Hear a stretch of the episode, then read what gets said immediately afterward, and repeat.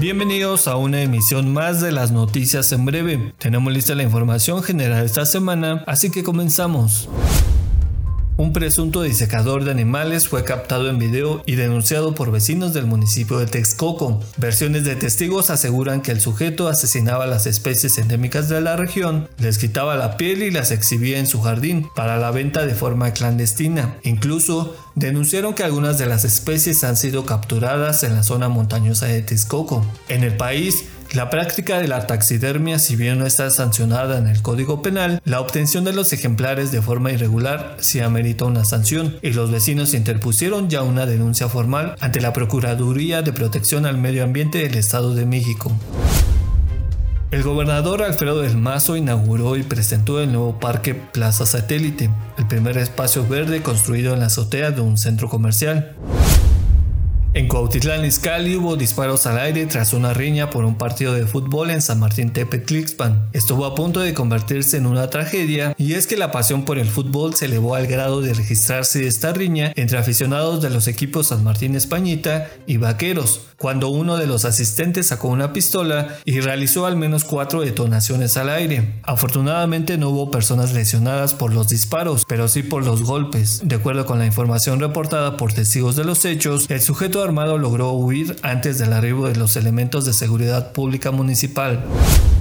El gobierno municipal de Teoloyucan puso en operación el skatepark Cristal de Roca, con el cual se busca alejar de los vicios y las drogas a niños, adolescentes y jóvenes. En este nuevo espacio la comunidad podrá disfrutar de un parque de gran trazo y gran calidad, un parque con las características idóneas para realizar torneos nacionales e internacionales. Además es móvil y se podrá desplazar a distintos barrios y colonias de ese municipio.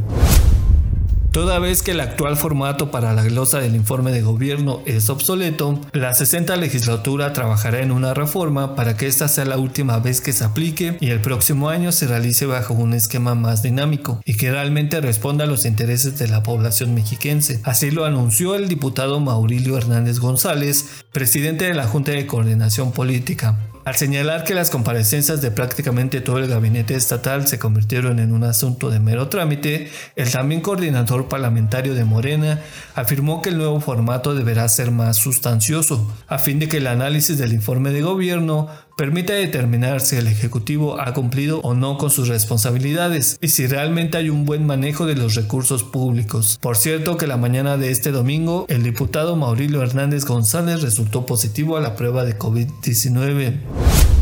Este lunes inicia la décima edición del Buen Fin, por ello la Secretaría de Salud del Estado de México llama a la participación responsable de la sociedad y emitió una serie de recomendaciones para prevenir contagios de COVID-19 y aquí se las compartimos. Organizarse para que solo acuda un miembro por familia, definir previamente el producto o servicio que desea adquirir y revisar a través de los portales de internet el establecimiento que ofrece el mejor precio para asistir de manera directa al mismo. No llevar a niños ni adultos mayores a las tiendas. Portar en todo momento cubrebocas, usar gel antibacterial, respetar la sana distancia, adoptar estornudo de etiqueta. Y en la medida de lo posible no tocar objetos de uso común como barandales y productos en exhibición, aunque lo preferible es aprovechar las ofertas que estarán disponibles vía electrónica.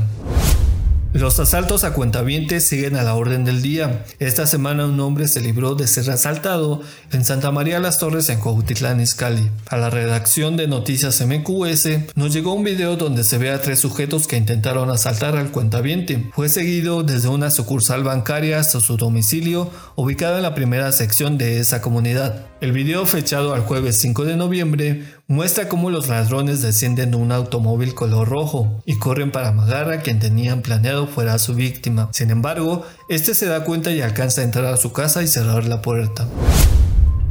Llegamos al final de esta emisión de las noticias en breve. Recuerde que tenemos una cita la próxima semana en todos los perfiles de nuestra red.